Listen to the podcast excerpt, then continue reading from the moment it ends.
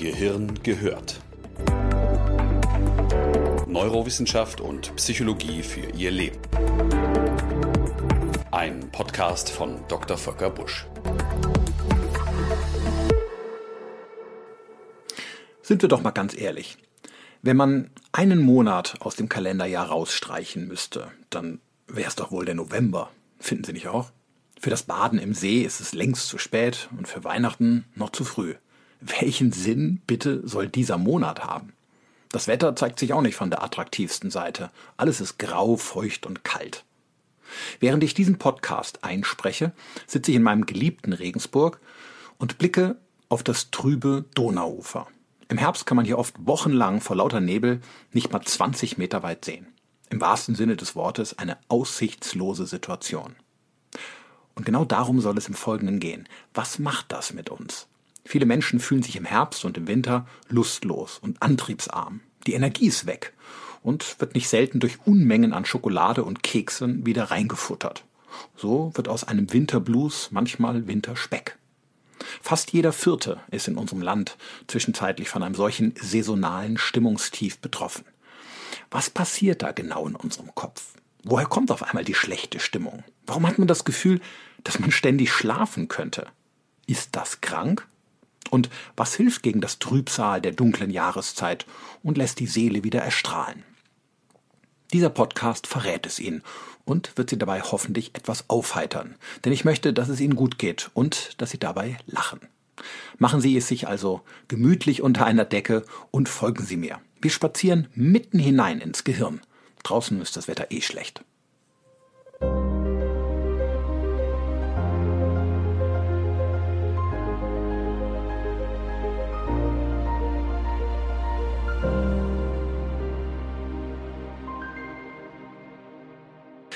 Unter dem Winterblues versteht man eine Gemütsschwankung, die in den Herbst- und Wintermonaten zu einem Gefühl der Lustlosigkeit sowie zu einem allgemeinen Kraft- und Energieverlust führt. Die Stimmung ist gedrückt, häufig fühlt man sich auch dünnhäutiger und reizbarer. Man igelt sich eher so in seinen vier Wänden ein und reduziert auch seine sozialen Kontakte. Typisch ist außerdem ein ganz starkes Schlafbedürfnis und eine Appetitzunahme, mitunter sogar ein regelrechter Heißhunger, insbesondere auf Kohlenhydrate. Über die Adventskekse holt man sich oft das Glück zurück ins Herz und leider auch auf die Hüfte. In zwei bis fünf Prozent kann aus dem Winterblues auch eine waschechte sogenannte saisonale Depression werden, die dann oftmals auch eine medizinische Behandlung notwendig macht, weil sie deutlich länger anhält und sich die Beschwerden nicht immer von selbst bessern.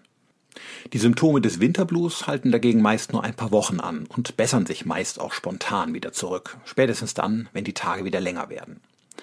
Ein solches Stimmungstief ist übrigens erstaunlich häufig. Mindestens zehn Prozent der Menschen in unseren Breiten erleben es. Manchen Befragungen zufolge sind es sogar bis zu 25 Prozent der Menschen in Deutschland. Frauen sind etwa fünfmal häufiger betroffen als Männer. Mitunter beginnt der Blues nicht erst im November, sondern bereits schon, wenn die Sommertage kürzer werden und sich, sagen wir mal, dunkelgelb färben. Die großartige Künstlerin Lana Del Rey besingt das sehr anschaulich in ihrem Stück Summertime Sadness. Hören Sie sich den Song mal an, aber bitte nur, falls Sie psychisch einigermaßen stabil sind.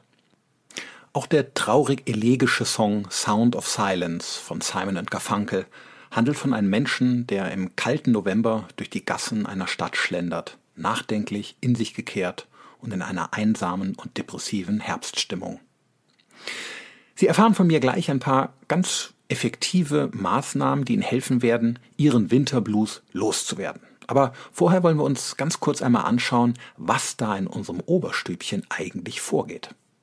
Wie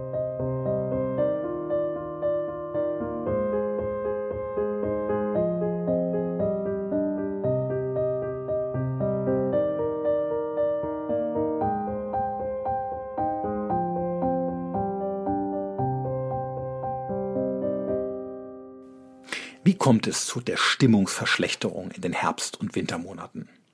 Als wissenschaftlich unumstritten gilt, dass der Mangel an natürlichem Tageslicht in den dunklen Wintermonaten den eigentlichen Prozess im Gehirn in Gang setzt. Zwei Botenstoffe sind hiervon maßgeblich betroffen. Erstens Melatonin. Der Botenstoff wird von der Epiphyse unserer Zirbeldrüse ausgeschüttet, sobald es dunkel wird. Er sorgt dafür, dass wir in die wohlverdiente Nachtruhe kippen. In den Herbst- und Wintermonaten trifft weniger Licht durch das Auge auf die Netzhaut. Dadurch wird der Zirbeldrüse eine Nachtstimmung vorgegaukelt. Folglich wird auch mehr Melatonin ausgeschüttet. Wir fühlen uns schläfrig und schneller erschöpft. Man fühlt sich also tagsüber so, als wäre Nacht. Zweitens Serotonin. Dieser Botenstoff hat eine ganz entscheidende Bedeutung für die Steuerung unserer emotionalen Gemütsverfassung. Seine Sekretion folgt nach einer tageszeitlichen Rhythmik. Tagsüber mehr, nachts weniger. Gesteuert wird das alles nach einer sogenannten inneren Hauptuhr im, Achtung Latein, Nucleus suprachiasmaticus, einem ganz kleinem Kerngebiet oberhalb der Sehnervenkreuzung. Er enthält nur etwa 20.000 Nervenzellen, aber die haben es in sich. Denn diese Handvoll Nervenzellen steuern den kompletten Tag-Nacht-Wechsel und zahlreiche anderen Rhythmen im menschlichen Körper. Und damit der Kern funktioniert, ist es unerlässlich, dass er durch äußere Zeitgeber, wie beispielsweise das Sonnenlicht, getaktet wird. Licht hält den Kern in Rhythmus. Wenn nun im Herbst oder Winter äußeres Sonnenlicht weitgehend fehlt, dann gerät er, im wahrsten Sinne des Wortes, aus dem Takt. Als Folge kommt es zu einer Störung des Serotoninhaushaltes mit der Verschlechterung der Stimmung und des Antriebs. Wir fühlen uns lustlos und sind schlecht drauf. Die dunkle Jahreszeit beeinflusst also zusammengefasst beide Mechanismen. Zu viel Melatonin, das führt zur Schläfrigkeit, und zu wenig Serotonin, das führt zu Lust und Freudlosigkeit. Möglicherweise ist aber der Lichtmangel nicht alleine für den Winterblues verantwortlich, denn unsere Mitmenschen in den nördlichen Breiten beispielsweise Skandinavien, sind monatelang einem solchen Mangel an Licht ausgesetzt, ohne dass sie alle unter der Dunkelheit leiden. Daher wird vermutet, dass bei Betroffenen zusätzlich eine Störung der Serotoninbildung mit ursächlich sein könnte, zumindest bei den schwereren Verlaufsformen. Interessant sind in dem Zusammenhang neuere Studien, die zeigen konnten, dass Menschen mit Neigung zu einer jahreszeitlichen Depressivität eine gestörte Pupillenreaktion aufweisen. Ihre Pupillen reagieren also nicht so stark auf Licht. Somit besitzen sie dadurch möglicherweise bereits ein erhöhtes Risiko als die Normalbevölkerung unter den Folgen dunkler Lichtverhältnisse zu leiden. Machen Sie doch mal ein Experiment. Öffnen Sie Ihrem Partner oder Ihrer Partnerin nachts ganz vorsichtig die Augen und leuchten mit einer grellen Taschenlampe mal so mitten hinein. Nur um die Pupillenreaktion zu testen, natürlich. Ich bin mir sicher, Ihr Partner wird Ihre fürsorgliche Diagnostik um drei Uhr nachts zu schätzen wissen.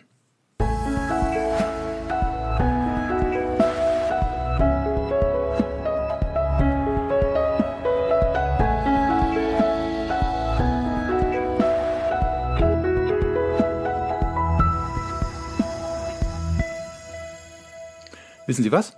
Ich sage Ihnen jetzt was, was Sie entlasten könnte. Sie können gar nichts für Ihre schlechte Stimmung. Schuld an dem ganzen Schlamassel ist nämlich unsere schiefe Erdachse. Ihr haben wir den ganzen Jahreszeiten Gedöns zu verdanken.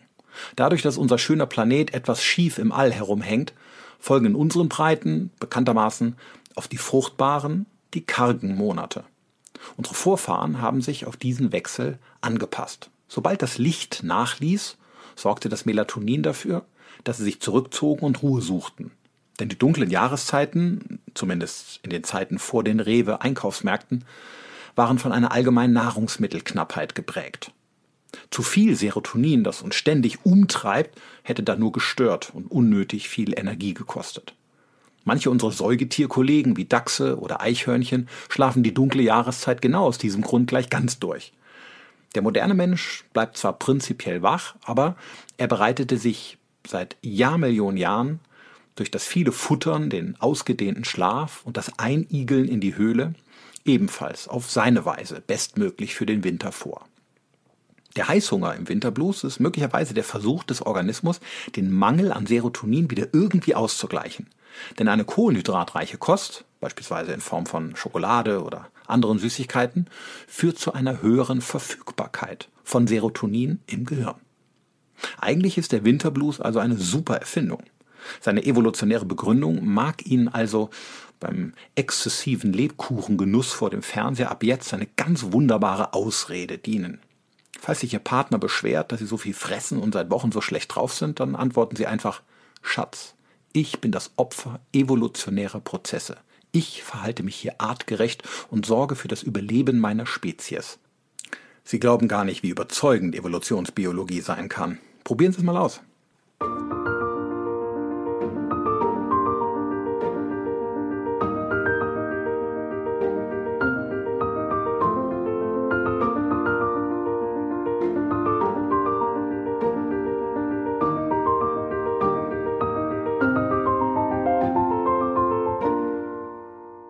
Was können Sie nun tun gegen den Winterblues? So profan es klingt, die Therapie der Wahl ist Licht. Denn genau das fehlt in den grauen und dunklen Monaten des Jahres. Wenn das Auge mehr Licht aufnimmt, wird im Gehirn Melatonin abgebaut, sodass sich die Schläfrigkeit reduziert und die Vitalität zurückkehrt. Außerdem wird mehr Serotonin rhythmusgerecht ausgeschüttet und verhilft ihnen zu einer ausgeglichenen Stimmung. Da bekommt es weniger auf den Ort an, an dem Sie Ihre Tagesration Licht tanken, sondern allein auf die Lichtstärke. Je höher sie ist, desto besser. Die Beleuchtungsstärke einer Umgebung wird dabei gerne in Lux angegeben. Untersuchungen zeigen, dass Lichtstärken von etwa 10.000 Lux wirksam sind, um ihrem Winterblues den Marsch zu blasen. Jetzt ist uns der Gebrauch der Einheit Lux im Alltag natürlich nicht so gebräuchlich. Wer weiß schon, was 10.000 Lux sind. Deswegen habe ich Ihnen ein paar Beispiele zur Orientierung zusammengestellt. Ein Spaziergang bei Vollmond für die Dauer einer Stunde entspricht gerade einmal etwa einem Lux. Für einen Radiologen ist das schon sehr viel Umgebungslicht. Für alle anderen Menschen ist es eher wenig. Ein romantischer Moonlight-Spaziergang mag also gut sein für Ihre Beziehung. Ich kann Ihnen das als Psychiater auch nur empfehlen. Aber zur Behandlung des Winterblues ist er wenig geeignet werden wir einen Schritt heller. Wenn Sie vor Ihrem Computermonitor sitzen und eine Zoom-Konferenz genießen oder eine Online-Fortbildung besuchen, dann entspricht das immerhin schon etwa 500 bis 600 Lux pro Stunde. Ausreichend ist aber auch das nicht. Die Fortbildung mag Sie also, wenn sie gut gemacht ist, geistig erleuchten, aber biochemisch greift das wenige Licht im Büro nicht nachhaltig in Ihre Stimmungsphysiologie ein. Erst der Aufenthalt im Freien, untertags, bringt die nötige Lichtausbeute. Im Winter kommen sie bei einem wolkenbehangenen Himmel auf 1000 bis 5000 Lux. Das sind also selbst bei mäßigem Wetter circa zehnmal so viel wie in geschlossenen Räumen. Und bei Sonne und blauem Himmel erreichen sie locker die empfohlenen 10.000 Lux. 30 bis 60 Minuten sind dann bereits völlig ausreichend, um ihr Gehirn mit Serotonin zu fluten. Ein paar Dinge gilt es dabei zu beachten. Tipp Nummer eins: Nutzen Sie vor allem das Sonnenlicht in der Früh. Nachmittags nützt es Ihrem Gehirn deutlich weniger. Tipp Nummer zwei: Machen Sie Ihre Augen auf, wenn Sie rausgehen, denn geschlossene Augen machen den Effekt vollkommen zunichte. Natürlich sollten Sie niemals direkt in grelles Sonnenlicht schauen, aber das Licht muss durch die Pupille auf die Netzhaut fallen können. Nur dann wird der Lichtreiz im Gehirn auch biochemisch übersetzt. Das ist übrigens auch der Grund, warum Ihnen Sonnenbänke beim Winterblues gar nichts nützen. Denn auf einer Höhensonne schließen Sie Ihre Augen. Und das sollten Sie ohne jeden Zweifel auch tun, wenn das Licht ultraviolette Anteile besitzt. Aber bei geschlossenen Augen fällt eben auch kein Licht durch die Pupillen und der lichttherapeutische Effekt bleibt aus. Auf einer Sonnenbank färbt sich Ihre Haut wie im August, aber Ihre Stimmung verbleibt im November. Also gehen Sie lieber raus. Gehen Sie in der Mittagspause eine halbe Stunde spazieren. Fahren Sie mit dem Fahrrad zur Arbeit. Betreiben Sie am Wochenende vormittags etwas Sport im Freien. Ich selbst habe übrigens schon zahlreiche psychotherapeutische Gespräche beim Spazierengehen geführt. Walk and Talk, wie man neudeutsch sagen würde. Denn einerseits sind meine Patienten viel redseliger, unter anderem, weil man sich nicht so verkrampft gegenüber sitzt und ständig in die Augen schauen muss. Und andererseits fühlt man sich einfach besser, wenn man dabei eine Portion Sonnenlicht abbekommt während man sich den Frust von der Seele redet. Seien Sie also ruhig kreativ. Sonnenlicht kann man auf ganz verschiedene Arten tanken. Und das Schöne ist, das Licht des Tages ist immer für Sie verfügbar. Und zwar ganz ohne Rezept.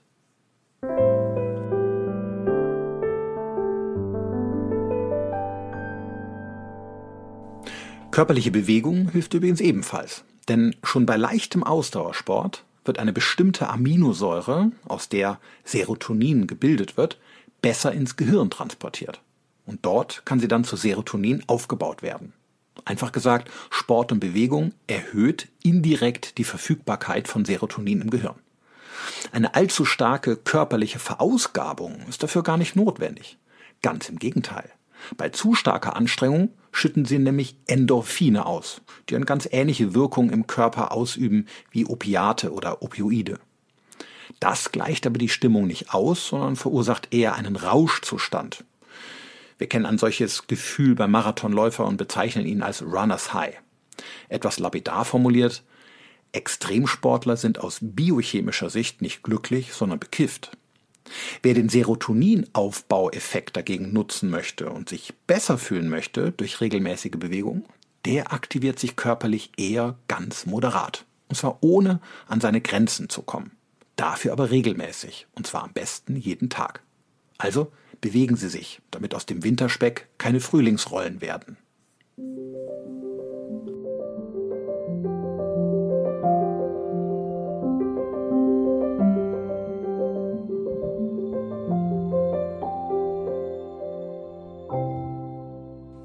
Eine besonders schöne Art der Stimmungsaufhellung kann übrigens auch ein Haustier sein, insbesondere ein Hund. Denn durch ihn bewegen sie sich eindeutig mehr und genießen auch häufiger das Sonnenlicht. Der Hund muss schließlich mehrmals am Tag raus. Außerdem steht er ihnen in der Regel als treuer Freund zur Seite. Eine antidepressive Wirkung dieser ganz besonderen Freundschaft ist in vielen Studien immer wieder bestätigt worden. Aber Achtung, tappen Sie nicht in die Welpenfalle. Ein frisch geborener Hund lässt uns sentimental werden und schnell dahinschmelzen. Der Glücksrausch führt nicht selten zu einem unüberlegten Kauf. In vielen Fällen wird das arme Viech bereits kurze Zeit später vernachlässigt, weil einem beim Kauf gar nicht bewusst war, was es heißt, für ein Tier zu sorgen. Es ist leider auch eine traurige Folge der Corona-Pandemie, dass viele Menschen sich in einem Mischgefühl aus, sagen wir, Einsamkeit und Langeweile ein Vierbeiner zulegten, für den sie dann plötzlich keine Zeit mehr hatten und ihn im Tierheim abgaben. Überlegen Sie sich also gut, ob Sie die Bereitschaft aufbringen, für einen Hund auch längerfristig zu sorgen. Nur dann sollten Sie ihn erwägen.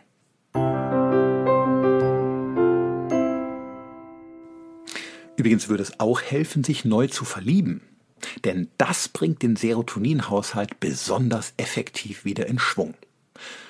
Sprechen Sie es vielleicht sicherheitshalber mit Ihrem aktuellen Lebenspartner ab, falls Sie gerade einen haben, nicht, dass es Ärger gibt. Sagen Sie, Sie machen es schließlich ja nur aus gesundheitlichen Gründen. Nein, man kann die Liebe natürlich weder erzwingen noch ärztlich verordnen, klar. Aber tatsächlich wirken zwischenmenschliche Gefühle der Zuneigung biochemisch ganz besonders antidepressiv. Falls Sie also in der vorweihnachtlichen Zeit von einer attraktiven Person auf einen der zahlreichen geschlossenen Weihnachtsmärkte eingeladen werden, dann sagen Sie zu. Betreiben Sie Walk and Talk in der Dezembersonne. Unter freiem Himmel ist der Effekt nämlich nochmal größer. Übrigens, auch körperliche Berührungen können helfen. Das Hormon Oxytocin, was sie dabei ausschütten, reduziert nämlich Stressbotenstoffe im Gehirn und gleicht die Stimmung aus ähnlich wie es das Serotonin auch macht. Mindestens 20 Sekunden Berührung sollten Sie aber zulassen. Dass Ihnen also jemand Corona-konform die Faust schüttelt oder Sie im Gedränge in einer U-Bahn-Station anrempelt, reicht für ein biochemisches Gefühl von Glück alleine nicht aus. Eine längere Umarmung von einem Menschen, der Sie liebt, dagegen schon. Körperliche Berührungen sind wie Licht in unserem Herz.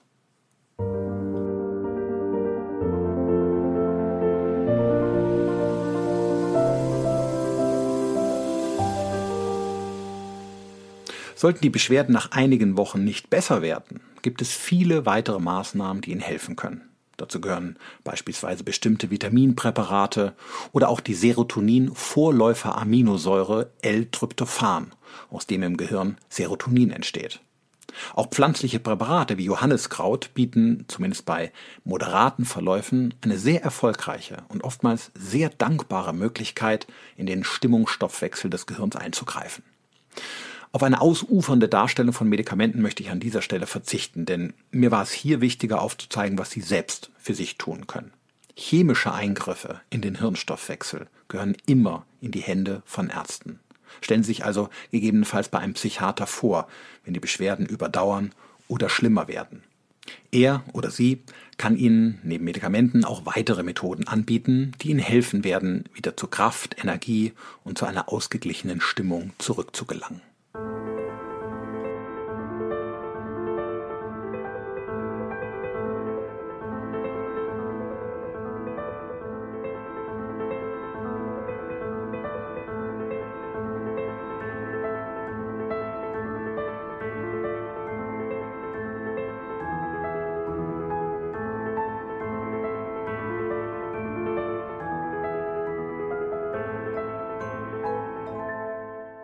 So, bald ist Weihnachten, wir kommen zum Schluss.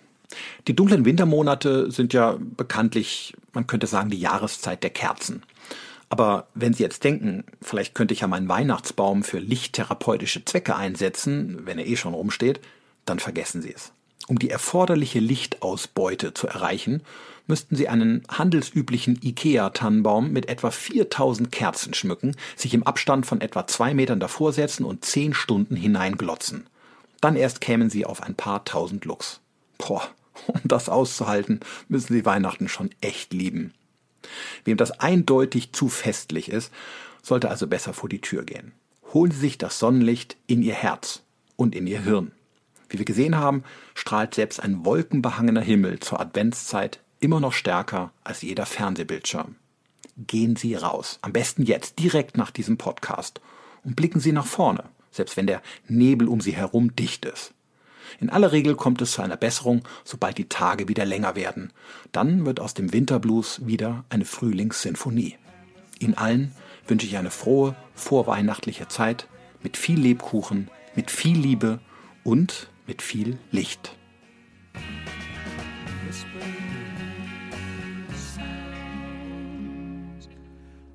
Gehirn